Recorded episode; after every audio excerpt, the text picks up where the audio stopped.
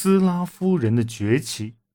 罗马衰亡后，公元六世纪至七世纪，迎来了欧洲政治面貌的又一场巨变。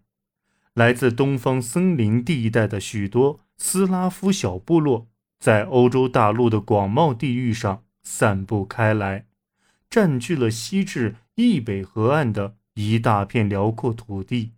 与此同时，社会和经济的变革开始发生，最终引致。斯拉夫诸国的建立，在整个19世纪和20世纪的大部分时间里，欧洲斯拉夫人的起源都是高度政治化的话题。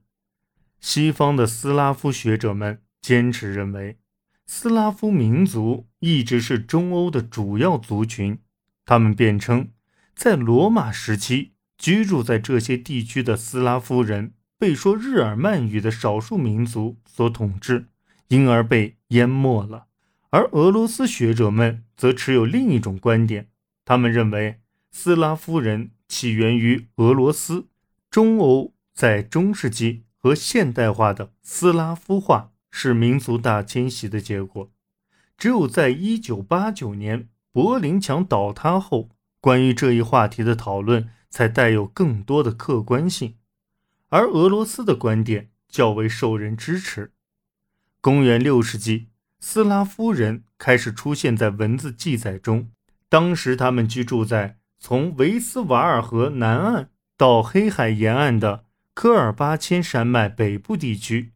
近期的考古学研究有力地证实了这些群体与同时期的两个考古体系有关：布拉格科奥卡克文化和彭考维卡文化。这些早期的斯拉夫人。只是铁器时代中勉强糊口的农民，从小村落的形态聚居，每个村落由十至二十间简陋的木屋组成。通常，小木屋的一部分会被埋入土地里，以抵御天气所产生的影响。他们使用手工制作陶器和一些极其简单的铁制工具，如用原始简陋的犁刨出狭窄的土沟进行播种。当时，斯拉夫人在科尔巴阡山脉地区的出现是个新现象。他们是在公元五世纪后期才进入这片地区的。当时，阿提卡的匈奴帝国的崩溃带来了一段权力的空白时期。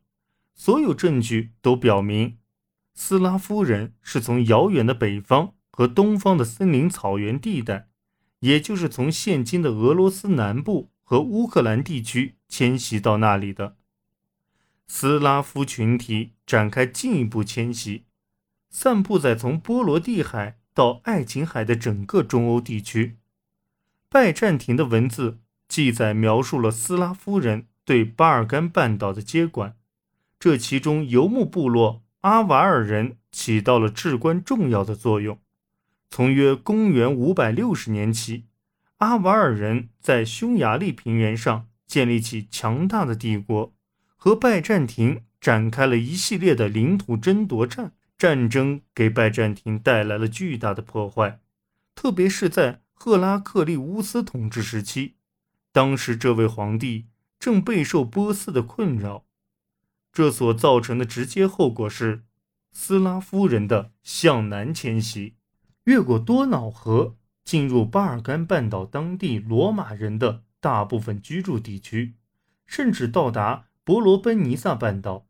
而有关斯拉夫人向北和向西迁徙的情况，则只能依靠考古学证据去重建了。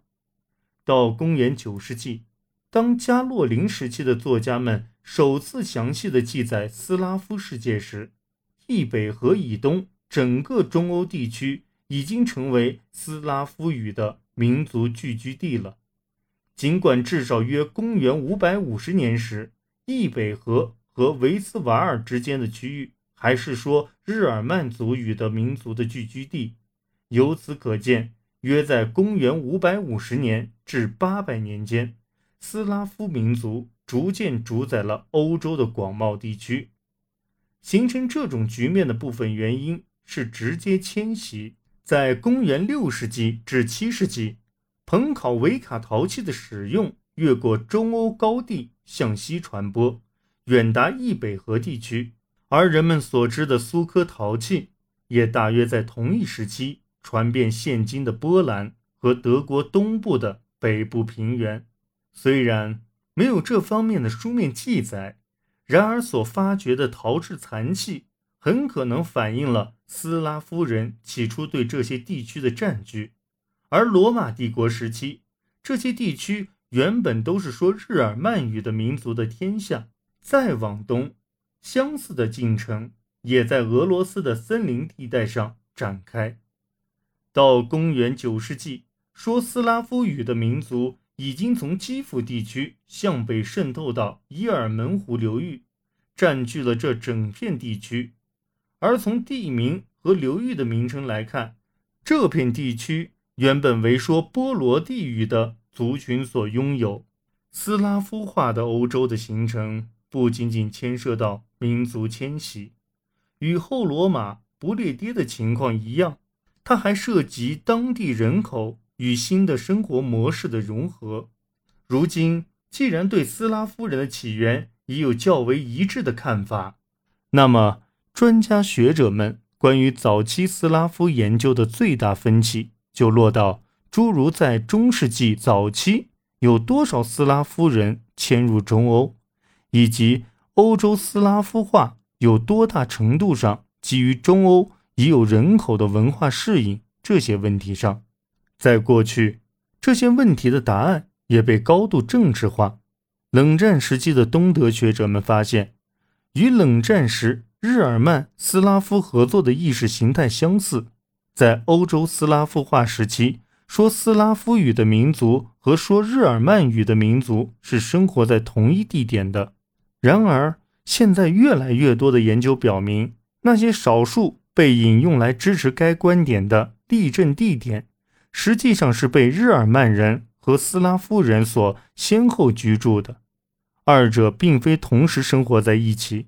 事实上，最能说明问题的重要信息来自花粉图，它能显示某一地区的农业基本模式在斯拉夫占据时期是否遭到破坏。当破坏发生时，则可能迁徙的影响程度较为显著。尽管这类图的覆盖面并不完全，但它的确显示出了一种混合的模式。斯拉夫化并不是一个简单或单一的过程，而是迁徙与文化含化在不同地区的不同组合情况下的产物。在公元六世纪末或公元七世纪，斯拉夫人。占据这些地区的初期，变革并没有停止。